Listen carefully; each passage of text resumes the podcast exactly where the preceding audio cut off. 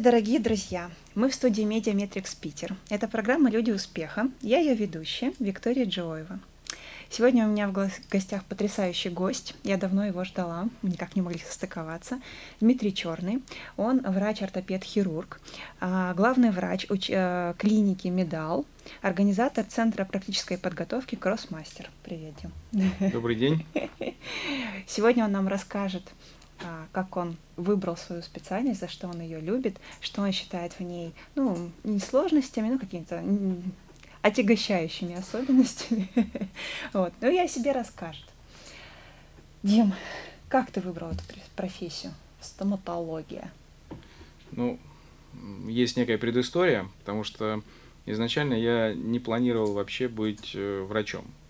А, в процессе своего школьного взросления э, мне посчастливилось закончить сначала Нахимовское училище военно-морское, и на тот период времени э, я думал после этого строить карьеру э, все-таки больше связанную не с медициной, а с дипломатией, потому что я хотел поступить да, в Институт международных отношений и пойти по этой стезе. Uh-huh. Либо же там, если бы это не получилось и пришлось бы связывать карьеру с военной службой, то второй вариант у меня был это Академия имени Советской Армии, в которой готовят военных этажей.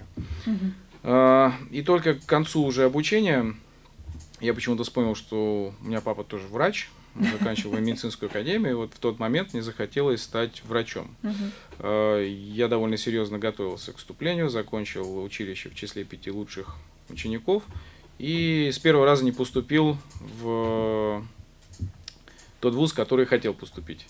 А, для начала я выбрал э, именно военно-медицинскую академию, как тот э, институт, в котором бы мне хотелось бы обучаться. Я уехал в Москву и, в принципе, готовился к поступлению в московский мед. Но, по сути, я решил сделать вторую попытку, угу. вернулся обратно, поступил, закончил э, Альма-Матер, чему абсолютно э, очень рад, не жалею, что дважды попытался войти в одну и ту же реку. И после этого, через какой-то период времени, э, я поступил на кафедру челюстно-лицевой хирургии и начал обучаться изначально угу. хирургической стоматологии. Ну, изначально, конечно, это был где-то с четвертого курса, и по большому счету мне хотелось в то время быть больше пластическим и реконструктивным хирургом. Но реальные жизни были таковы, что, собственно говоря, в большую хирургию путь очень большой, сложный. И, по сути дела, я изначально э, вынужден был начинать с ассистента стоматолога, уже будучи практически взрослым э, человеком, mm-hmm. уже имея семью, мне пришлось э, идти и просто зарабатывать на жизнь. Mm-hmm. Но слава богу, что мне на пути попались довольно инициативные доктора, э, доктора женщины, которые несколько помогли мне поверить в себя. И через три месяца работы ассистентом они мне предложили э, пойти к хозяйке клиники, попроситься uh-huh. работать э, именно э, уже хирургом. Вот, потому что опыт в хирургии, в стоматологической у меня был к тому времени уже достаточный, потому что начиная с четвертого курса я довольно большое количество времени проводил э, на Э, базе военно-медицинской академии uh-huh. в окружном госпитале. Там было большое количество солдат, которых нужно было лечить. После этого у меня был год службы на военном корабле в городе Балтийске. Oh. Да, там я зашивал головы, удалял зубы. Ну, собственно говоря, был таким вот э, внештатным стоматологом. Uh-huh. У меня была своя полимеризационная лампа. Я брал какого-нибудь пациента, и мы три километра по береговой линии ходили в медпункт, где мой второй однокурсник был начальником этого медпункта. И там была еще такая стоматологическая установка УС-30 с ременной такой передачей. Сидячая такая коричневая. Сидячая, да. да. Была такая оранжевая клизма с фуруцилином, да, чтобы да, промывать да, рот. Вот. И, и единственное, что мне вот до, достался хороший аппарат в виде светоотверждаемой лампы, и у меня были свои пломбировочные материалы. Угу. И, собственно, с этого началась моя практика уже во взрослой жизни. Вот. А после этого, соответственно, я закончил второй раз высшее учебное заведение в Новгороде, Мгм. университет имени Ярослава Мудрого. А почему второй раз? Ну, потому что у меня было первое образование лечебное, лечебное, хирургия, хирургия, вот стоматология, э, хирургическая, Да. Мгм. вернее, даже челюстно-лицевая хирургия. И после этого я еще получил второе образование врача-стоматолога, Мгм. да. Мгм. После этого получил специализацию по терапии, Мгм. хирургии, ортопедии. Мгм. Вот. Продолжаю учиться до сих пор. Ну да. Рассчитываю, что в этом году закончу работу над кандидатской, защищу ее. Вот. И поэтому на вопрос, как я стал стоматологом, наверное, можно сказать, что я еще продолжаю становиться, потому что это процесс бесконечный. Вот. Ну и на данный момент э, хочу отметить, что, наверное, просто такого понятия, как стоматолог, на сегодняшний день уже не совсем э, корректно применять по отношению к врачам, занимающимся этой специализацией. Потому Мгм. что был период, когда из общей медицины, наоборот, выделился курс одонтология, и доктора э, с общим медицинским образованием занимались практикой более узкой, направленной на Мгм. лечение зубов. Потом произошло довольно такое серьезное сужение тех вопросов, которыми занимались врачи-стоматологи. Были в определенный период времени у нас э, довольно широко э, распространены и э, средние медицинские учреждения, в которых зубных врачей готовили, которые Мгм. тоже могли выполнять определенные манипуляции.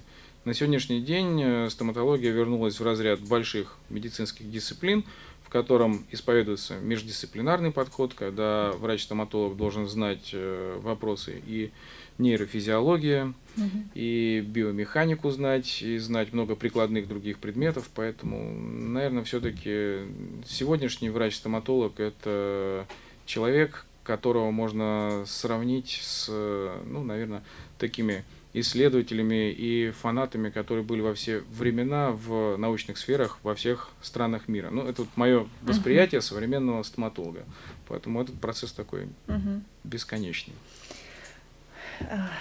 Скажи, пожалуйста, мне кажется, что больше по своему складу характера, по интересам, ценностям, ты больше человек науки, ну, то есть такой исследователь.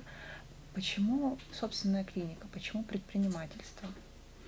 Ну, на самом деле, не могу сказать, что я человек науки, потому что есть определенная э, такая вот э, потребность к изменениям в жизни, к возможности создавать что-то своими руками. Э, Возможно, именно по этой причине я и не продолжил карьеру военного стоматолога, потому что там все было очень сугубо субординировано и абсолютно не так, как бы мне хотелось бы реализовать. Коммерческая медицина на сегодняшний день, несмотря на то, что существуют разные мнения как среди профессионалов, так и со стороны потребителей этой услуги, так и просто обывательские мнения, которые зачастую основываются просто на каких-то а, брошенных фразах, либо прочитанных в интернетах эм, заметках. И я считаю, что коммерческая медицина на сегодняшний день, особенно в разряде э, поликлинической помощи, это довольно честная форма общения с пациентом, потому что в большинстве своем э, в эту сферу деятельности идут те доктора, которые хотят э, что-то сделать хорошего для людей. Э, В условиях государственной машины сделать что-то хорошее можно в тех э, аспектах, которые, собственно говоря, подразумеваются именно этой организацией. То есть есть структура, и ты должен играть по этим правилам. Предприниматель правила создает сам. Понятное дело, что они должны вписываться в рамки нормального общества и не противоречить его устоям, но оснащаться хорошим оборудованием, обучаться у ведущих специалистов, а, прививать правильные привычки своим пациентам, а, правильно воспитывать молодое поколение докторов, учитывая опыт предыдущих коллег и понимая тенденции современные и э, даже некоторые аспекты будущего. Это все можно тогда, когда у тебя есть возможность э, влиять на все рычаги управления этим процессом. Поэтому по неумолимой логике получается так, что на сегодняшний день наиболее э, эффективная форма работы это именно частная медицина. Мгм. Это мое личное мнение, ну, я готов его Мгм. отстаивать. Сколько лет уже ты этим занимаешься? Руководишь клиникой? Сколько? Сначала я руководил э, клиникой в качестве наемного врача, но по своему образу мышления я не отделял э, клинику, несмотря на то, что это была не моя собственность, да, от себя. То есть я работал так, как будто бы это было бы мое угу. изначально, потому что мысль первична, да. материя вторична. Вот. И э, главврачом э, клиники, в которой я сейчас работаю, я являюсь с 2008 года. Угу. Вот, то есть я, собственно говоря, тот филиал, который у нас на сегодняшний день образовался в такую самостоятельную и довольно неплохую клиническую единицу, развивал э, практически со старта. Угу. Вот. И уже два года, уже два года я являюсь э, совладельцем этой клиники. И совмещаю это с выполнением обязанностей главврача. А как, как это возможно? Вот я просто как ты что, знакома с профессией изнутри, знаю, сколько ты ездишь, сколько обучающих там программ, еще и прием. А, получается полноценно заниматься именно главврачебной деятельностью, потому что ты же во многом работа с персоналом и действительно воспитание вот того молодого поколения, которое, ну, именно тех людей, и вся надежда только на молодые кадры, которые ты можешь сам воспитать. Э, взять достойного врача откуда-то со стороны, это очень сложная задача. Получается? Э, честно ответить на этот вопрос? Конечно, честно. Ну, на самом деле, э, это процесс и в этом процессе есть результаты промежуточные. Они бывают как удовлетворяющие лично меня и клинику, так и провальные. Потому что бывает ситуация, когда ты готовишь специалиста, потом этот специалист э, не может реализоваться в рамках твоего проекта mm и приходит говорить, что ему предложили а, работу в другой клинике с более высокой оплатой и где его ценят больше. Это успех или провал? Мне кажется, вопрос философский. Философский. Потому что, с одной стороны, угу. это провал, потому что ты берешь человека, ты, вкладываешь ты вкладываешься душу, в него, силу. да. Угу. Причем э, мы не берем чисто материальный ресурс, потому что э, здесь мне всегда в виде образа приходят воспоминания о фильме «Визит к Минотавру». Был такой старый советский фильм кто еще его помнит, когда был экскурс в историю, и там показывались взаимоотношения великих скрипичных мастеров, угу. Амати и Страдивари, как вот он его воспитывал. И, там очень интересные диалоги. Один из них это диалог о том, что Страдивари, когда вырастает, а мать дает ему определенную сумму денег и говорит, «Э, иди и работай самостоятельно. На что Страдивари ему отвечает, спасибо, учитель. Он говорит, пустяки.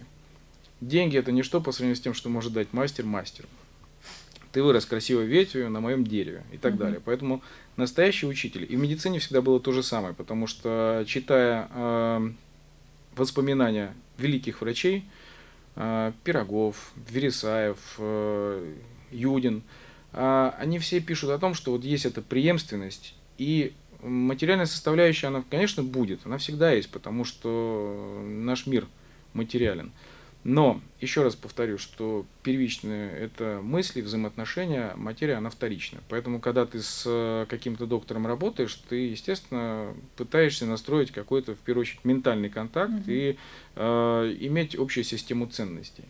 Вот. Э, и тем не менее, с другой стороны, это и успех, потому что если твои же там коллеги, которые являются в определенной степени твоими учениками, востребованы в других клиниках, и за них готовы в определенной степени предложить э, какие-то ресурсы, это значит успех. Просто нужно менять систему мотивации, нужно больше работать над э, программой э, роста врачей, понимать, кому нужна больше работы именно э, в клинической части, кому административная, кому научная деятельность. И если говорить о моем видении вот э, этой роли главврача, угу. ну, конечно, наверное, я с ней полноценно пока не справляюсь, потому что есть моменты, которые меня не удовлетворяют. К сожалению, получается так, чем ты дальше идешь, тем тебя да. больше не удовлетворяет. То есть я себя чувствовал совершенно счастливым, наверное, в курсе на третьем, когда я сдал э, фармакологию.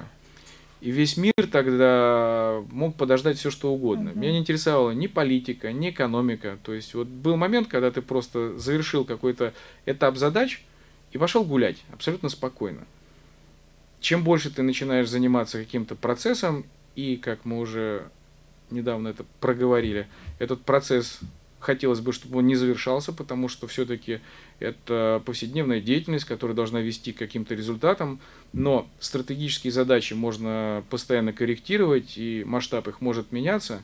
Отсюда, соответственно, опять же, вот какой-то удовлетворенности ну, постоянно нету. Нет, да. Здесь есть тонкая грань. Нельзя впадать в состояние самоедства и самоуничижения, потому что это одна из э, форм гордыни, самоуничижение а это тоже грех. Uh-huh. Вот. А с другой стороны, нельзя очень высоко ценить свои достижения, потому что, ну, значит, ты остановишься в этом uh-huh. процессе.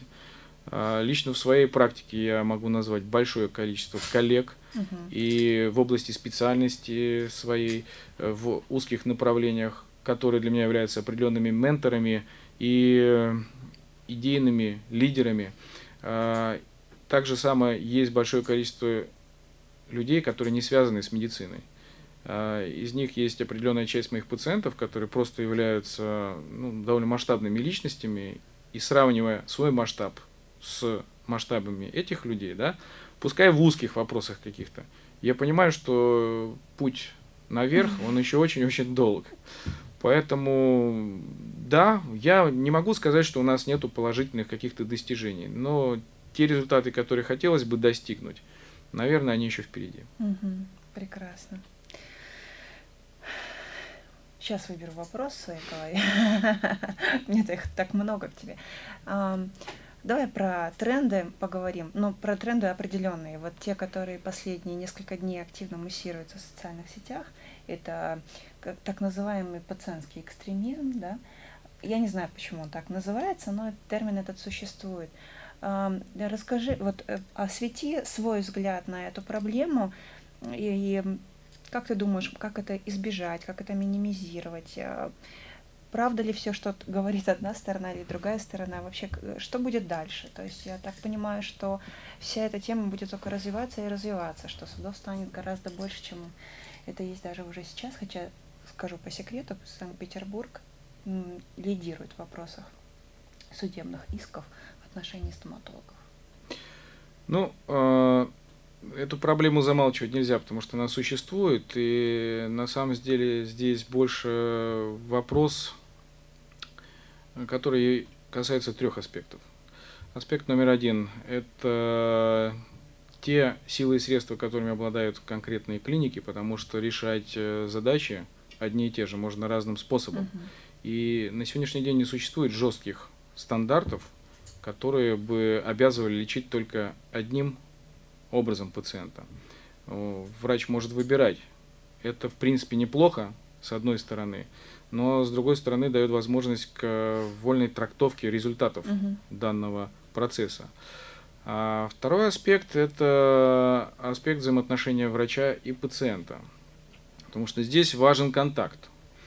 А, понять, насколько пациент пришел к тебе в первую очередь за лечением изначально, и насколько он будет склонен к э, переводу э, отношений врача и пациента в плоскость сутяжничества, либо каких-то судебных разбирательств, на старте невозможно.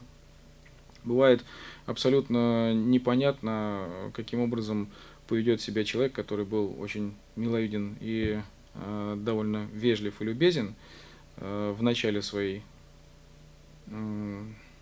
работы с доктором, и как может себя повести человек, который изначально был довольно категоричен и потом угу. стал более лояльным.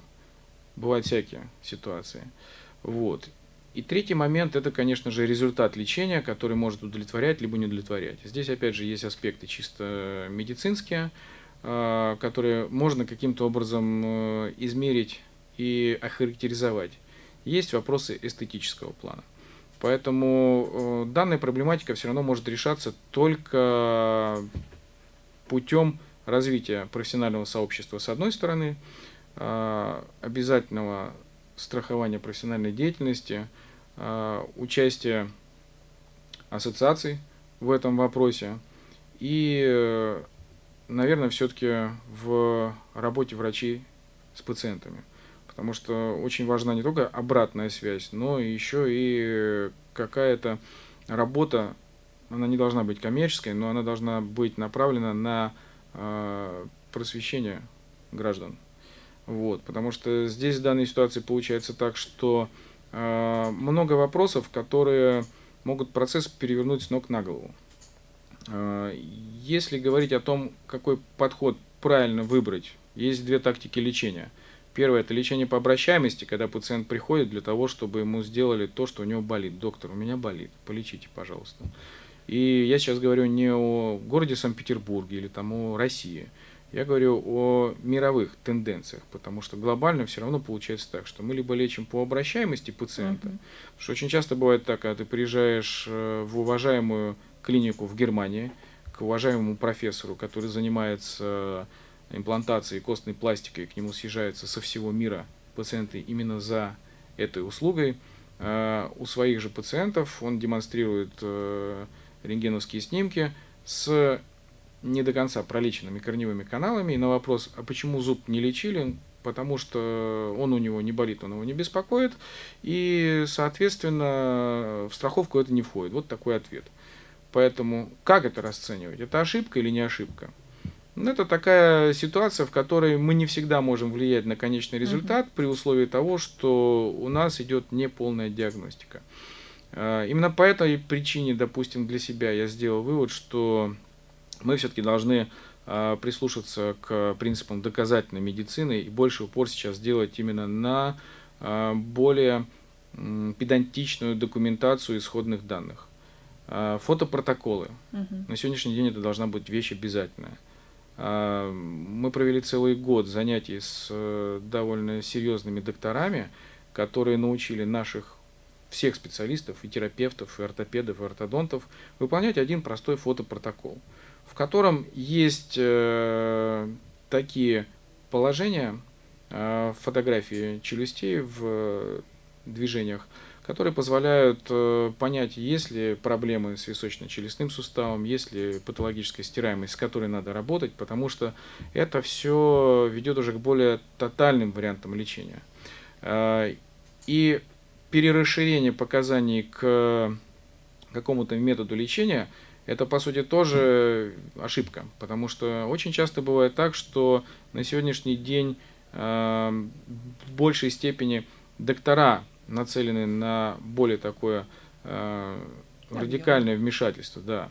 Но одно дело, когда это выполняется по каким-то эстетическим показаниям, практически с э, минимальным вторжением в прикус пациента, и его зубочелюстной аппарат позволяет адаптироваться к тем изменениям, которые происходят. А другое дело, когда этого не происходит.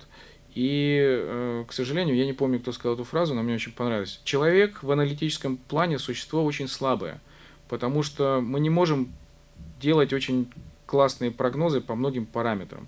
Мы берем 10 параметров, самым тонким оказывается 11 параметр. Но тем не менее, если по этому пути не развиваться не стараться вот эти вот все факторы в той степени, в которой мы можем Э, оценить, э, правильно оценивать, то здесь, соответственно, тогда эта неразбериха будет продолжаться очень долго. Поэтому, конечно же, мне кажется, что в данной ситуации все вот эти тенденции, они приведут к тому, что э, будет развиваться и профессиональное сообщество, и появится какая-то категория специалистов, которые будут защищать именно профессионалов, потому что здесь должен быть баланс. Пациент имеет право на защиту своих прав, и доктор имеет право на защиту своих прав. И в данной ситуации хотелось бы, чтобы все эти моменты в большей степени обсуждались и э, освещались э, с участием обязательно профессиональных консультантов. Угу. Потому что очень часто бывает так, что передергивается суть, абсолютно неправильно доносится смысл тех вещей, которые, по сути дела, явились причиной размолвки врача и пациента. И большинство из этих вопросов, конечно же, надо решать э, в досудебном порядке в рамках клинического приема. Вот. Поэтому здесь это сигнал всем специалистам о том, что нужно как-то развиваться и как-то дальше расти, но вместе с тем объединяться. Профессиональные сообщества, они всегда были, они всегда нужны.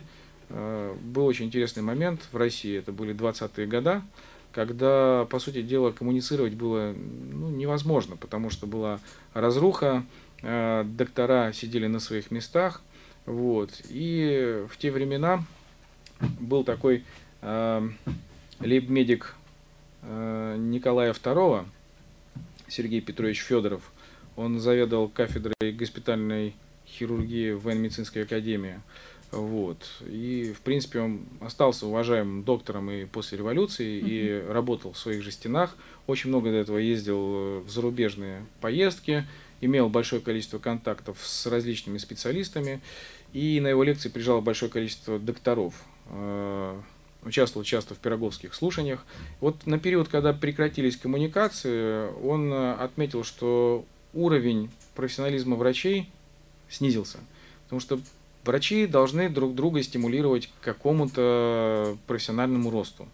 И так э, судить о какой-то работе, как может это сделать коллега, угу. ну вряд ли кто-нибудь сможет. Поэтому мое видение, что вот все эти моменты, они просто придут к тому, что мы все будем больше общаться. Ну и опять же, и в своей среде внутри профессионалов, угу. и с пациентами в том числе. Потому что глобально все равно по статистике большинство пациентов, они приходят все-таки за помощью. Угу. И наша задача им эту помощь оказать. Естественно, что в большинстве своем доктора хотят это сделать качественно. Потому что ну, вот эти вот э, моменты, что врач ради того, чтобы там заработать деньги, там сделал что-то пациенту. Я таких врачей не знаю. Ну, то есть всегда посыл мне, хороший. Мне, э, вот я много слышал истории, когда сотрудники ГИБДД останавливали и кому-то предъявляли э, претензии, не соответствующие истине. Может быть и так. Ну, лично меня они всегда ловили тогда, когда я что-нибудь нарушал. Там, Аналогично. Скорость там превысил, или вдруг там вот тогда еще был момент, когда обгоняешь, а потом встречка начинается. Да, да, да. Сейчас за это тоже не наказывают, да раньше наказывали. И один из э, инспекторов мне сказал такую фразу, говорит, нам не надо ничего придумывать, нарушителей хватает для того, чтобы угу. работать именно с теми, кто есть. Да, у них, конечно, больше должна быть тенденция на предотвращение э, правонарушений, нежели на их фиксацию и подлавливание граждан. Но тем не менее это факт. Поэтому вот в стоматологии, к сожалению, все то же самое, потому что кариес это такая патология, которая болеет э, ну, практически 90% mm-hmm. населения. А профилактика это процедура, которую, к сожалению, возвести в ряд искусства удается далеко не многим специалистам. Отсюда, соответственно, поражение э, кариесом а, не сильно снижается у той категории людей, которые выполняют номинальную гигиену полости рта и также номинально ее проводят в личных э, э, условиях, в домашних, да, в, домашних условиях. Вот. Поэтому работы стоматологом будет много всегда. Второй момент. Мы на сегодняшний день, э, к счастью, констатируем, что э, средний возраст населения растет. Поэтому, соответственно, выживаемость зубов тоже растет. А, и вообще уровень жизни, несмотря на то, что многие могут на нее кризис, жаловаться. Не кризис, да? Да, кризис, не кризис, но уровень жизни растет. Допустим, по сравнению с э, периодом столетней давности, на сегодняшний день у нас люди живут дольше, выглядят моложе в угу. более старшем возрасте, зубов у них сохраняется больше. Отсюда возникают такие патологии, которые уже относятся не к кариесу, как стираемость, некариозные угу. поражения, дисфункции суставов, нервная стрессовая жизнь. Здесь, соответственно, есть э, всякие дополнительные патологические парафункции, да, которые приводят к стискиванию зубов, к модному диагнозу бруксизму и mm так далее. Поэтому тенденции меняются. Эти тенденции в любом случае медицина пытается каким-то образом обслуживать. Э, хорошо, когда это проверенные методики и методики, которые основываются на методах корифеев, которые уже в этом вопросе как-то достигли каких-то хороших результатов. Но в любом случае все равно есть какой-то аспект э, вопросов, которые либо лучше не браться делать вообще, либо передать кому-нибудь другому, либо проинформировать пациента о том, что результаты могут быть неоднозначными. Поэтому здесь важна именно работа на старте, важна правильная документальная доказательная база, и в любом случае профессиональное сообщество должно развиваться именно собирая первичную документацию, сравнивая потом все это с теми конечными результатами, которые мы получаем. Я могу сказать, что, к сожалению, не всегда мы бываем удовлетворены теми результатами, которые мы получаем в финале, потому что на старте планировалось одно, на финише получается несколько не совсем то, что хотелось бы.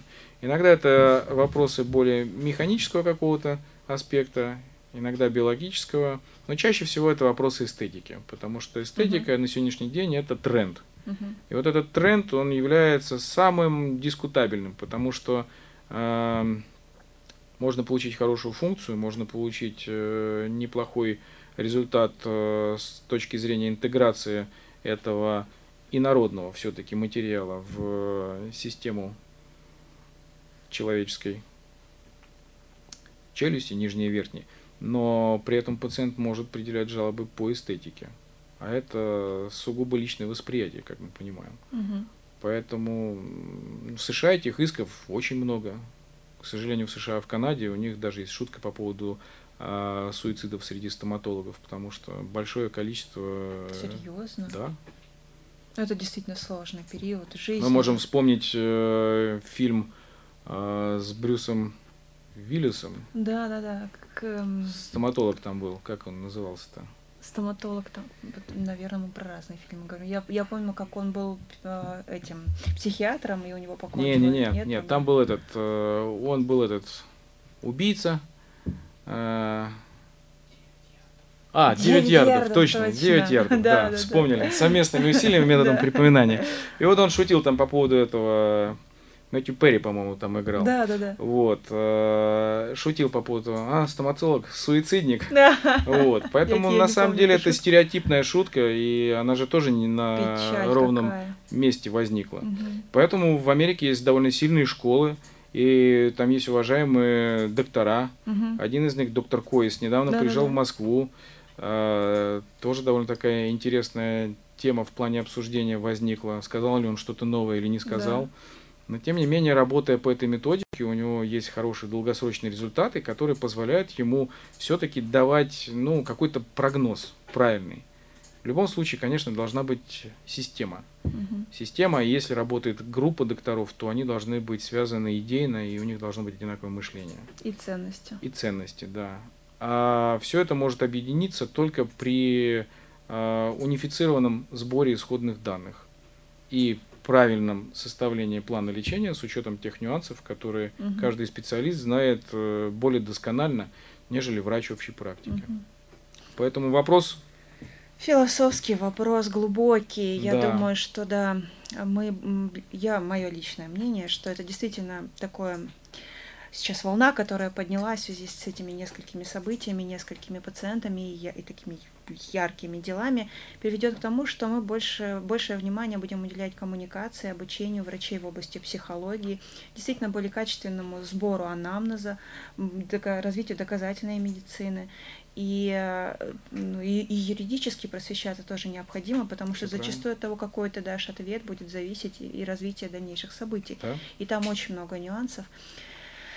А у нас осталось 9 минут. Я очень хочу задать так, закончить на позитивной ноте и, и узнать еще немножко о тебе, Дим. Скажи, пожалуйста, вот успех. Что ты вкладываешь в это понятие? Что для тебя лично успех? Хорошая поправка к вопросу, что для меня лично успех, потому что я думаю, что единой трактовки в мире ее не существует, Конечно. потому что параметры у всех могут быть разные.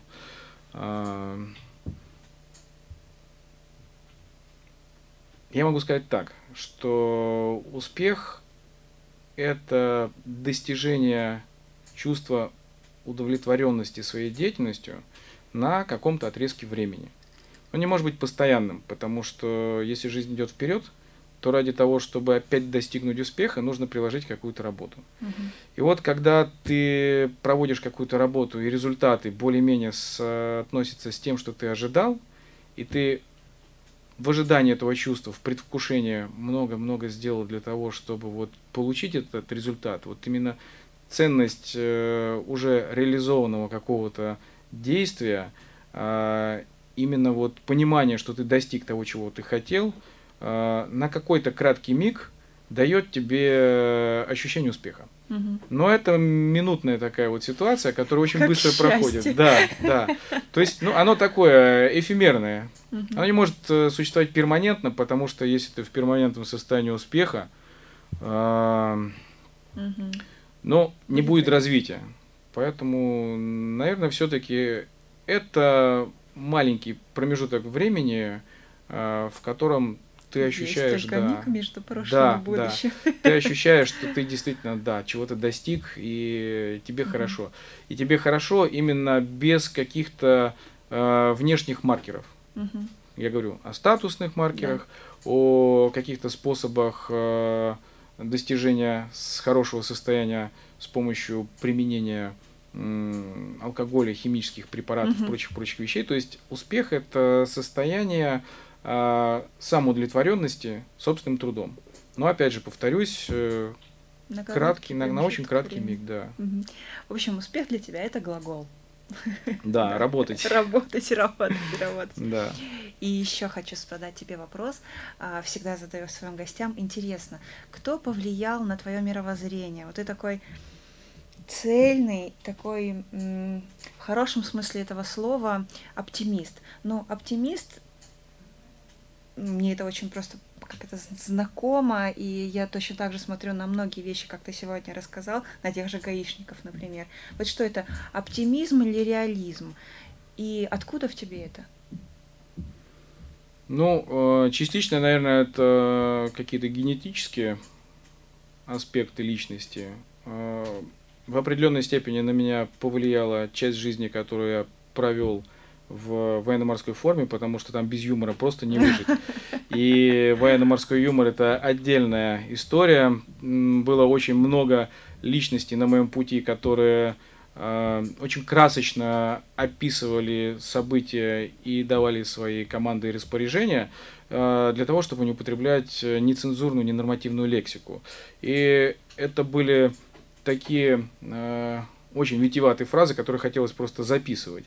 Вот. Ну и, соответственно, помимо этого общения с довольно большим кругом э, интересных людей, которые в этой жизни очень много чего повидали, и вели себя довольно скромно и позитивно, потому что именно данная позиция позволяла им э, выживать в сложных ситуациях, идти куда-то вперед, правильно и хладнокровно оценивать э, те информационные известия, которые к ним приходили. И плюс к этому всему я еще очень люблю читать биографические Да, произведения. Мгм. Да, поэтому я читаю про довольно большое количество масштабных известных личностей. И в основном все-таки понимаю, что те события жизненные, которые были в их жизни, по сравнению с теми страстишками, которыми мы часто переживаем, это небо и земля. Поэтому, понимая это, да, хочется вспомнить фразу царя Соломона «все пройдет». Всё И- пройдет, И, это пройдет, тоже. да. Ой, замечательно. А такой вопрос к тебе еще. Скажи, пожалуйста, ты можешь сказать, что ты нашел свое любимое дело, Да. да?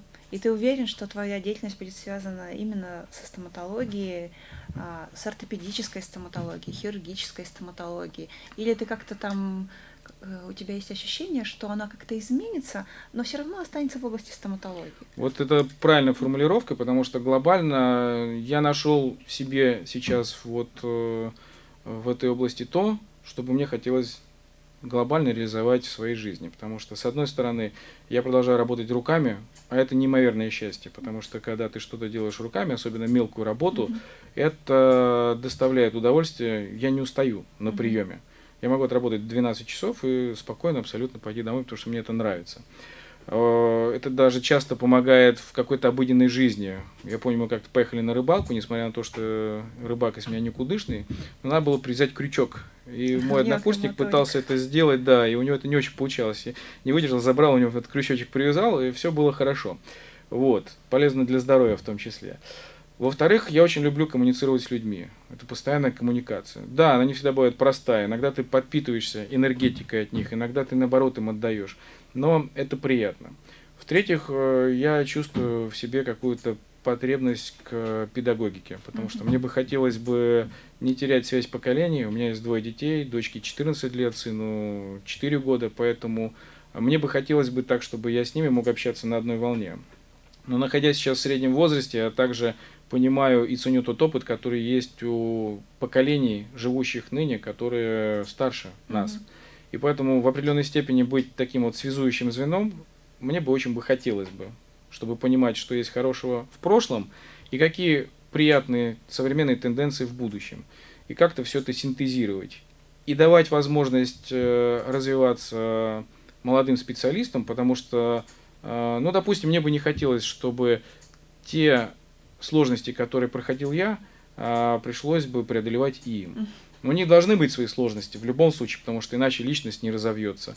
Но для того, чтобы это было более гармонично и эффективно, мне бы хотелось бы создать такие условия для молодых специалистов, чтобы они более легко и правильно входили в этот мир и не шли уже по нашим граблям. Потому что это будет выгодно как для пациентов, так и для докторов. Какая-то определенная преподавательская деятельность, лекторская деятельность, потому что угу. у меня есть, э, в общем-то, такие потребности как-то общаться с аудиторией, путешествовать. Я очень много езжу по России угу. зарубежью, а, проводя какие-то практически мастер-классы, да. И, в принципе, я надеюсь все-таки довести до нормального уровня свой английский, чтобы расширить угу. ареал своих путешествий. Поэтому вот все, что мне хотелось когда-то достичь, есть тут и дипломатия да. в этой работе, и предпринимательство, и наука, и медицина, и педагогика. Поэтому вот именно если смотреть в этом разрезе, наверное, я все-таки могу назвать себя счастливым человеком, который развивается вот в этой э, в том, среде. Что тебе да. всегда было да. интересно. Это была программа «Люди успеха». И сегодня Дмитрий Чойн рассказал нам, что такое успех в его понимании. И я очень рада, что мы заканчиваем на такой положительной ноте, потому что он человек успеха. До новых встреч, друзья!